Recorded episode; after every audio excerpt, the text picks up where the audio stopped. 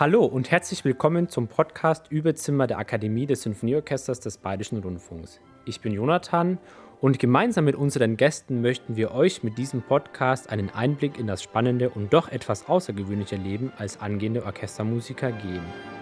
Ist der Beruf der Orchestermusikerin und des Orchestermusikers wirklich brotlos? Und wie läuft überhaupt die Ausbildung ab und mit welchen Fragen wird man konfrontiert? Um das herauszufinden, haben wir heute Madaye Grefing zu Gast. Hallo Madaye, schön, dass du da bist. Schön, dass ich da sein darf. Um dich mal kurz kennenzulernen, habe ich gleich mal kurze Fragen an dich. Name? Mareie. Alter? 42. Schuhgröße? 39. Was ist deine Lieblingssüßigkeit? Streuselkuchen. Welches Instrument? Geige. Und wie bist du zur Musik gekommen? Ich bin zur Musik gekommen, indem ich einfach angefangen habe, Geige zu spielen. Okay. Was denkst du, denkt die Allgemeinheit über den Beruf, ähm, über die Orchestermusikerin oder über den Orchestermusiker? Die Allgemeinheit kennt diesen Beruf, glaube ich, nicht als solches. Die Allgemeinheit hat ein Bild von einem Orchester mit ganz vielen einzelnen Personen, die da anscheinend spielen. Aber sie weiß, glaube ich, nicht, was das heißt, in so einem Orchester als Beruf zu arbeiten. Denkst du auch, dass, die, dass viele Leute meinen, dass es eine brotlose Kunst ist? Ja, weil sie nicht wissen, dass diese Kunst, wenn man es denn so nennt, ähm, Arbeit bedeutet. Und Arbeit muss mit Geld auch irgendwie honoriert werden. Ja? Mhm. Und das ist, glaube ich, etwas, was die meisten nicht wissen. Die Arbeit hinter der Kunst. Mhm. Und da kommen wir auch schon zur nächsten Frage. Kann man von dem Beruf leben? Oder musst du dir auch ähm, noch anderswo was dazu verdienen? Ich kann von dem Beruf leben und da bin ich auch sehr froh darüber und sehe das als ein, äh, ein großes Glück und ein Vorrecht auch. Ähm, es gibt viele Leute, die davon leben können, mehr oder weniger. Ähm, und es gibt auch Leute, die äh, zwei Berufe haben, was auch schön sein kann. Mhm. Ich denke zum Beispiel auch sehr an Chöre. Leute, die in Chöre singen, sind meistens Leute, die zwei Berufe haben. Okay. Mit welchen Fragen wurdest du denn damals bombardiert, ähm, als du deinen Schulfreunden und Eltern das erzählt hast, dass du Musik studieren willst? Weil es ist ja doch sehr ungewöhnlich. Es ist sehr ungewöhnlich, allerdings macht man sich ja sehr früh schon Gedanken darüber, ob man diesen Weg gehen möchte oder nicht. Und äh, ich bin mit meinen Eltern und denke ich auch mit meinen Freunden mehr oder weniger da hineingewachsen. Mhm. Es war dann irgendwann klar, es läuft anscheinend relativ gut. Das ist eine Richtung, die wir gehen können und ähm, die bin ich dann gegangen und das war, das war in dem Moment keine Überraschung. Mhm. Und auch sicherlich kann man viele fragen, was macht überhaupt ein Orchestermusiker? Also was beinhaltet der Job? Ja, das ist äh, eine Frage, die immer gestellt wird und da muss man erstmal anfangen zu erklären, dass wenn äh, ein Orchester ein Konzert spielt, dass daran voraus eine gewisse Anzahl von Proben geht. Also man muss das üben. Oder ich sage immer sehr gerne für Leute, die noch nie was mit Orchestermusiker sein zu tun hatte, man muss trainieren. Mhm. Man muss es einfach drauf schaffen. Und das heißt, dass wir von Montag bis Freitag mit einem Projekt beschäftigt sind, bis zum abgeschlossenen Konzert. Jeden Tag wird daran gearbeitet und dann gibt es Konzerte. Und dann geht man noch auf Reisen, wenn es in Deutschland oder in Europa oder in der Welt ist. Das hängt ein bisschen davon ab. Und nächste Woche ist wieder das nächste Projekt. Mhm. Findest du die Woche Vorbereitung als ausreichend? Zu mir kam zum Beispiel schon eine Frau zu und hat gesagt, Mensch, ihr schafft es in einer Woche, dass ihr da das ganze Programm vorbereiten könnt. Wie, wie siehst du das? Reicht eine Woche aus oder wirst du manchmal ein, zwei Tage mehr wünschen? Nein, für äh, 99,9 Prozent der Programme reicht eine Woche auch, aus, auch weil man da äh, darauf konditioniert ist. Mhm. Man lernt schnell zu lernen, schnell Sachen vorzubereiten. Ähm, es gibt eben diese 0,01 Prozent der Programme, wo man sagt, huch, das hätte vielleicht mhm. ein bisschen mehr sein können. Das machen wir dann ab und zu auch.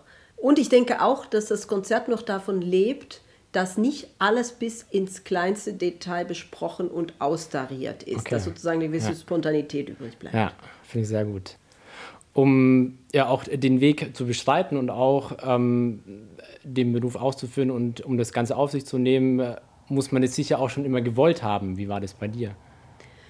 Ich habe mir am Anfang meiner Geigenzeit sozusagen nie Gedanken darüber gemacht, äh, was ich im Endeffekt machen werde. Ich wollte so gut wie möglich Geige spielen lernen. Mhm. Auch als ich entschieden habe, das zu studieren, war das schon erstmal das erste Ziel. Ich mhm. hatte das Gefühl, es gibt noch sehr viel Luft nach oben und die möchte ich gerne ausfüllen.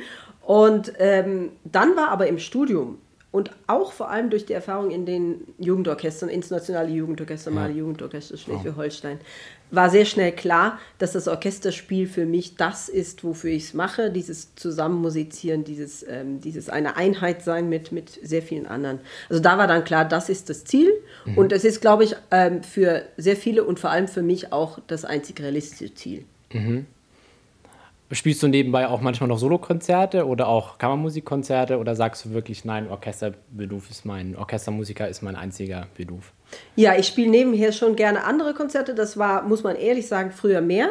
Mhm. Direkt nach dem Studium noch sozusagen. Äh, die Solokonzerte mit Orchester, das ist jetzt schon so ein bisschen äh, vorbei. Da gibt es noch das eine oder andere. Ich finde das aber auch okay, weil ähm, ich mich gerade durch das Orchester in eine andere Richtung musikalisch und künstlerisch auch ähm, entwickle. Und die geht echt in Richtung zusammen, sprich Kammermusik, wenn dann. Mhm. Und da haben wir ja im Orchester eine wunderbare ähm, Serie, wo man spielen ja. kann. Ja. Ähm, ich habe ein paar Ensembles gegründet oder mitgegründet, wo ich ähm, auf andere Wege sozusagen mich auch noch auf der Bühne mhm. präsentiere. Mhm. Äh, und da fühle ich mich auch am wohlsten. Ja, schön. Klingt sehr gut. Dann die grundlegende Frage, warum spielst du ausgerechnet Geige? Ja, diese Frage wird mir auch sehr oft gestellt und die Antwort ist besonders unpoetisch, ähm, denn als ähm, ich sieben war, es ist in Holland so, dann ist man noch in der Grundschule und dann kommen von der Musikschule immer ähm, ähm einen Punkt im Jahr Schüler aller Instrumente vorbei und stellen mhm. ihr Instrument vor. Und das ist der Punkt, wo sozusagen jeder bei uns dann entscheidet, was er spielen möchte. Dann kriegt er danach erstmal ein Jahr Noten lesen mhm. und dann fängt man an. Und da kamen diese ganze Schüler von der Musikschule und ja, es war halt, die Präsentation der Geige war halt äh, die lebhafteste und, und, und netteste, äh, die ich da gesehen habe. Und dann war es auch noch so, dass sehr viele von meinen Freundinnen auch Geige spielen wollten. Mhm. Also da war ich jetzt auch nicht immun dagegen. Und dann haben wir uns äh, alle gemeinsam entschieden, dann wird es die Geige. Schön. Ja, und wie lief dann deine weitere Musikausbildung ab? Wie kamst du zum Studium? Äh, wie kamst du, du bist ja auch ehemalige Akademistin auch, wie kamst du hierher? Ja, das ist also eine Geschichte, die sich auch relativ ähm, äh, schnell erzählen lässt. Also ich habe in der Musikschule in Holland in meinem Dorf angefangen. Wir waren zu sechst am Anfang. Irgendwann stellte sich dann heraus, das bewegt sich ein bisschen auseinander. Dann hatte ich Einzelunterricht bei einem sehr tollen Lehrer, bei dem ich wirklich bis zu meinem 18. Lebensjahr war. Mhm. Also das hat mich sehr gefördert. Es gab dann irgendwann so kleine Wettbewerbe, es gab größere Wettbewerbe, es gab äh, Orchester, wo ich auch gespielt habe, damals auch schon Kammermusik. Und dann eben habe ich mit 14, 15 entschieden, das ist die Richtung, die ich gehen will. Also da mhm. haben wir uns dann auch darauf konzentriert, die Aufnahmeprüfung für die Hochschule in Den Haag, auch in Holland, mhm. zu schaffen. Und während der Hochschulzeit, da hatte ich auch einen Professor, also ich hatte in meinem Leben tatsächlich nur zwei äh, Pro Lehrer, Professoren, der hat sehr äh, eben auf diese Orchesterausbildung ähm, bestanden. Das ist in Holland auch ein bisschen anders als in Deutschland, glaube mhm. ich. Da ist es so, dass ja. ähm, Orchestermusiker und Konzertmeister auch eine Professur haben können in der Hochschule und deswegen aus ihrer mhm. Profession als Orchestermusiker heraus auch eher unterrichten. Und mhm. das ist für Streicher, sage ich jetzt mal, äh, sehr wichtig. Denn in sehr viele Köpfe ist diese Soliste-Dasein ja, ähm, ja. sehr lange drin und wie ich schon vorher gesagt habe, das ist nicht besonders realistisch. Also sehr viel Jugendorchester auch gespielt im Gustav Mahler Schleswig-Holstein. Und dann war die Idee, ja, was mache ich denn, wenn ich fertig bin mit, damals hieß es noch nicht so, aber ich sage jetzt mal mit dem Bachelor, was mache ich dann? Und da wurde eben diese Akademie gegründet mhm. in München hier beim Symphonieorchester des Bayerischen Rundfunks. Und es gab äh, in der gleichen Woche auch ein Probespiel in äh, Berlin für die Karian Akademie. Mhm.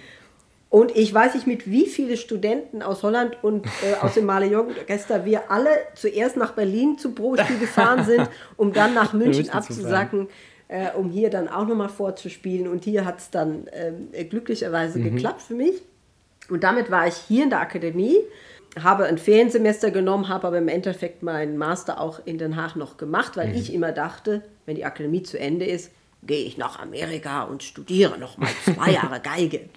Ja, und dann war ich in der Akademie und stand mit einem Bein in diesem Symphonieorchester mhm. und wusste, jetzt ist der Moment zu schauen, dass ich eine Stelle bekomme irgendwo. Mhm. Habe mir nie träumen ähm, habe nie träumen können, dass ich in diesem Orchester überhaupt spiele. Mhm. Irgendwie, das war sogar in der Akademie noch zu weit weg in meiner mhm. Vorstellung, aber die Kollegen haben gesagt, du sollst vorspielen.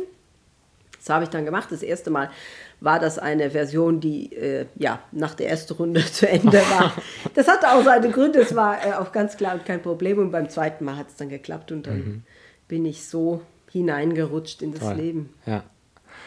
Was waren denn, äh, was würdest du sagen, deine größten Stationen? Also man hat es ja eigentlich schon gehört, die Akademie war eine große Station, ähm, das Studium in Den Haag war eine große Station. Kann man das dabei belassen oder würdest du noch sagen? Das müsste auf jeden Fall noch gesagt werden, weil das war für mich ähm, entscheidungswichtig.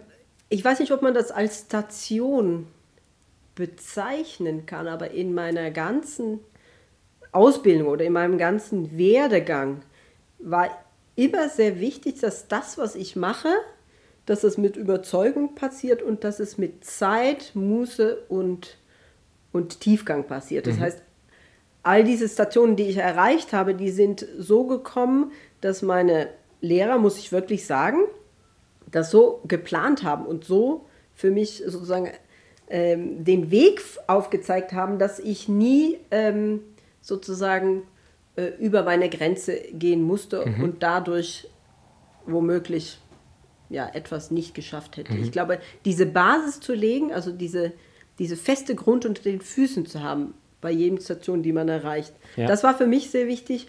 Und ganz ehrlich gesagt, die einzig richtig große Station ist, das, äh, ist diese Stelle im Symphonieorchester ja. des Bayerischen Rundfunks. Ja. Und dazu kann ich nur sagen, dass ähm, eine ganz nette Dame mich, als ich ähm, die Stelle gewonnen hat, gratuliert hat und gesagt hat, mhm. gratuliere zur ersten Schritt auf der Karriereleiter. Ah. Und da musste ich sagen, nun, ich glaube, das ist in dieser Hinsicht, was das Orchesterspielen angeht, ja. gleich auch der letzte. Und das finde ich wunderbar. Hast du denn noch Ziele, also die du noch erreichen wollen würdest?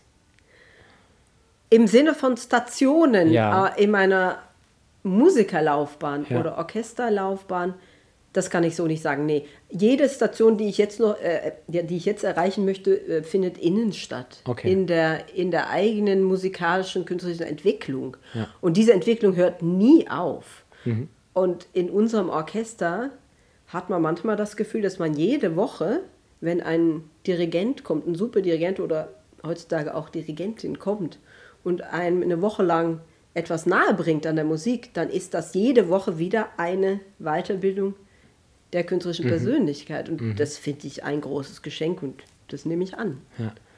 Da kommen wir auch schon zur nächsten Frage, die ich sehr interessant finde. Und zwar gab es schwierige Zeiten, also auch so im Sinne von gute Zeiten, schlechten Zeiten, ähm, dass es mal wirklich mal so zwei Monate lief, wo du dir so gedacht hast, boah, nee, ich möchte nicht mehr Geige spielen. Und dann aber eine Woche später gesagt hast, boah, doch, ich möchte es unbedingt. Ja, ich glaube, die hat jeder, diese schwierige Zeiten. Natürlich im Studium, hm. wenn man das Gefühl hat, man kommt nicht auf das nächste Level. Man, ah, jedes Mal, man, man stößt an einer Grenze. Hm. Das habe ich schon sehr oft erlebt. Also ich musste schon viel üben. Das ging alles nicht von, von selber.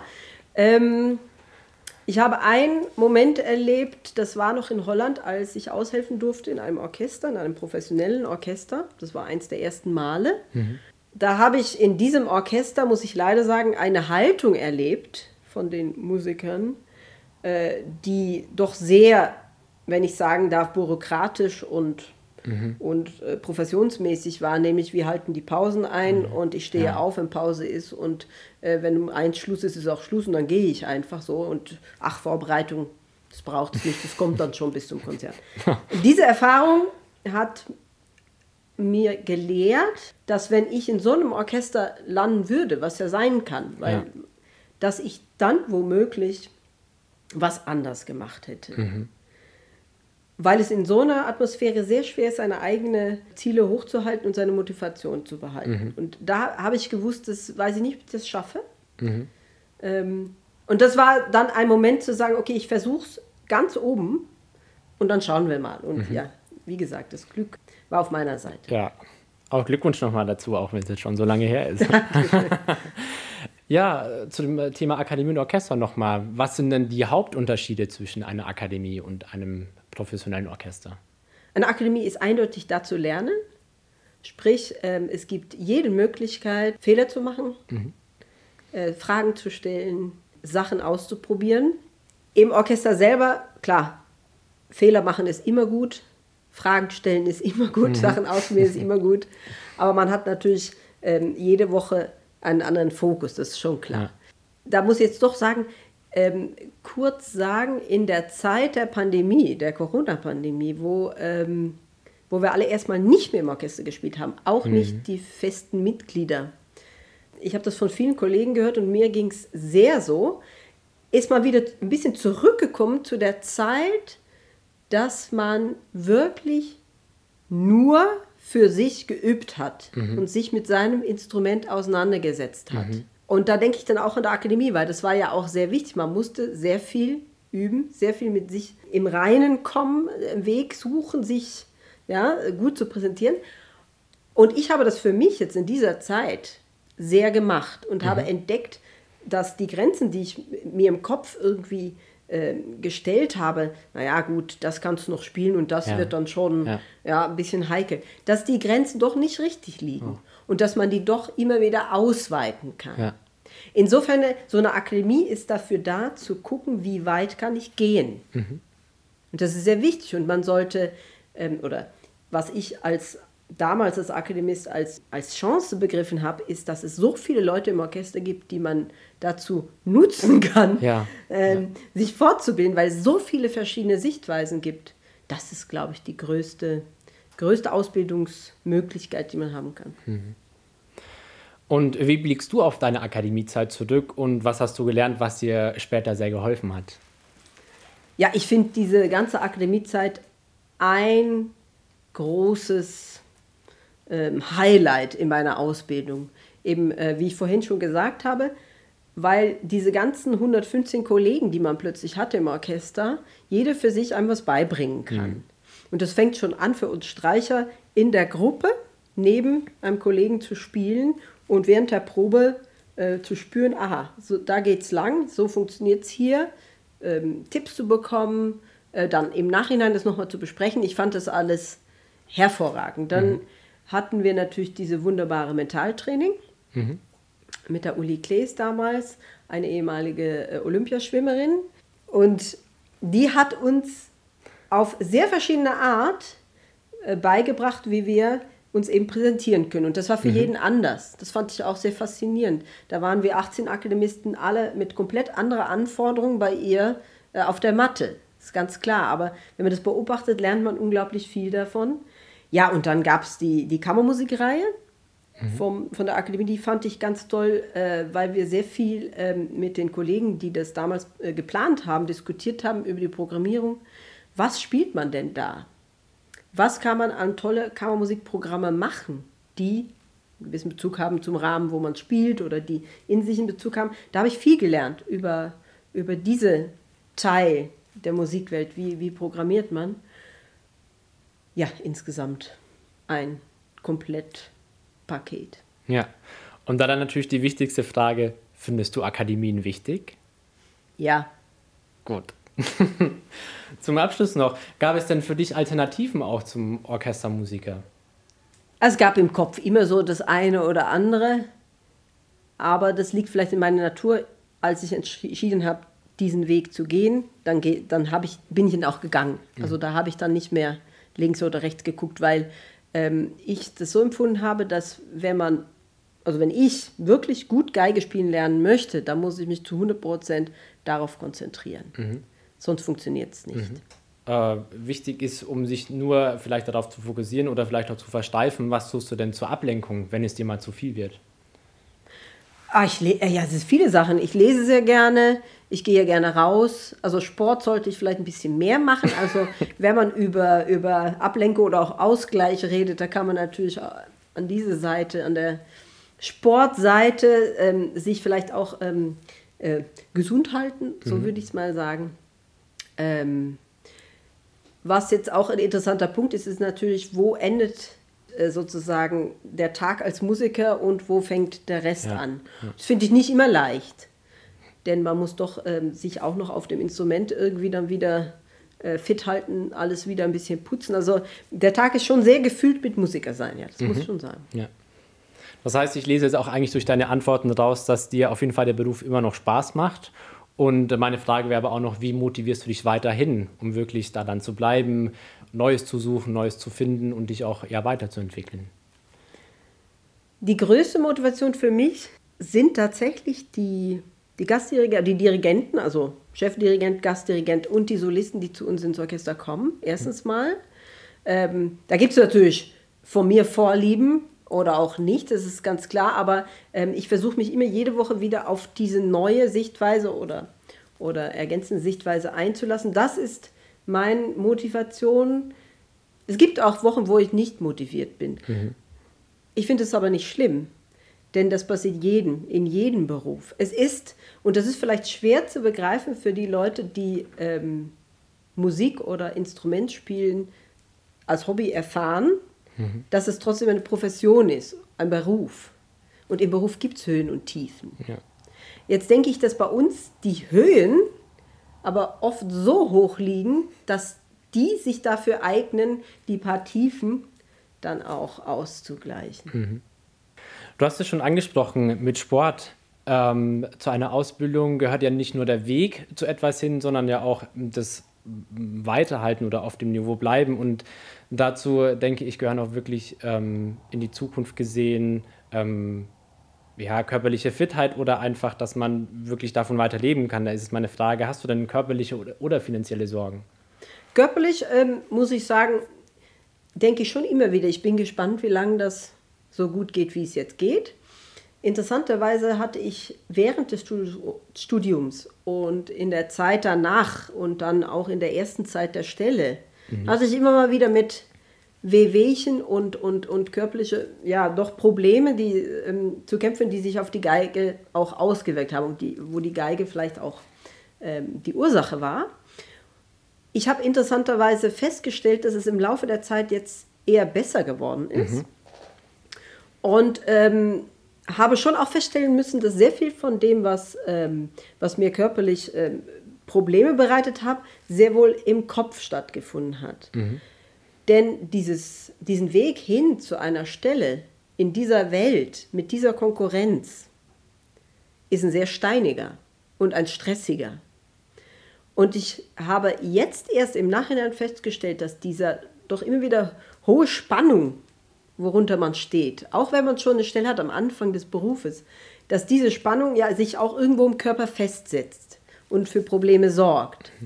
Und ich bin glücklich, dass ich jetzt einen Punkt erreicht habe, wo ich sage, ich bin angekommen. Ich habe ähm, ich habe ein gewisses Vertrauen in meine eigenen Fähigkeit und kann das eine oder andere auch mal ein bisschen loslassen. Und das hat dazu geführt, dass jetzt im Moment äh, körperlich eigentlich das sehr viel besser läuft mhm. als noch, noch ähm, wo ich jünger war, was eigentlich erstaunlich ist, aber es ist so. Natürlich merkt man aber jetzt schon, dass zumindest ähm, die Zeit, die man braucht, wieder fit zu werden, nachdem man mal ein paar Wochen Pause gemacht hat, ja. Äh, oder auch die Zeit, die man braucht, das eine oder andere drauf zu schaffen, dass die schon länger wird. Ja, ja. Äh, also da, ja, Sorgen, ich, ich hoffe halt, dass es gut geht. Ja. Meine letzte Frage, wie die Zukunft eigentlich für die Musiker und für die Orchester eigentlich allgemein ist. Ja, allgemein ist es fast schon ein bisschen schwer zu sagen, denn es gibt sehr viele verschiedene Orchester, die in verschiedenen Rahmen unterwegs sind. Ja. Ähm, es gibt die Rundfunkorchester, es gibt die freie Orchester, es gibt die öffentlich finanzierten Orchester. Ich bin froh, dass ich in Deutschland bin. Mhm. Ich komme ja aus Holland und da ist im Laufe der Zeit sehr viel passiert im Sinne von Fusionierung, Einsparung, Streichung. Und da sieht man ganz klar, dass wenn was weg ist, kommt es nicht mehr zurück. Mhm.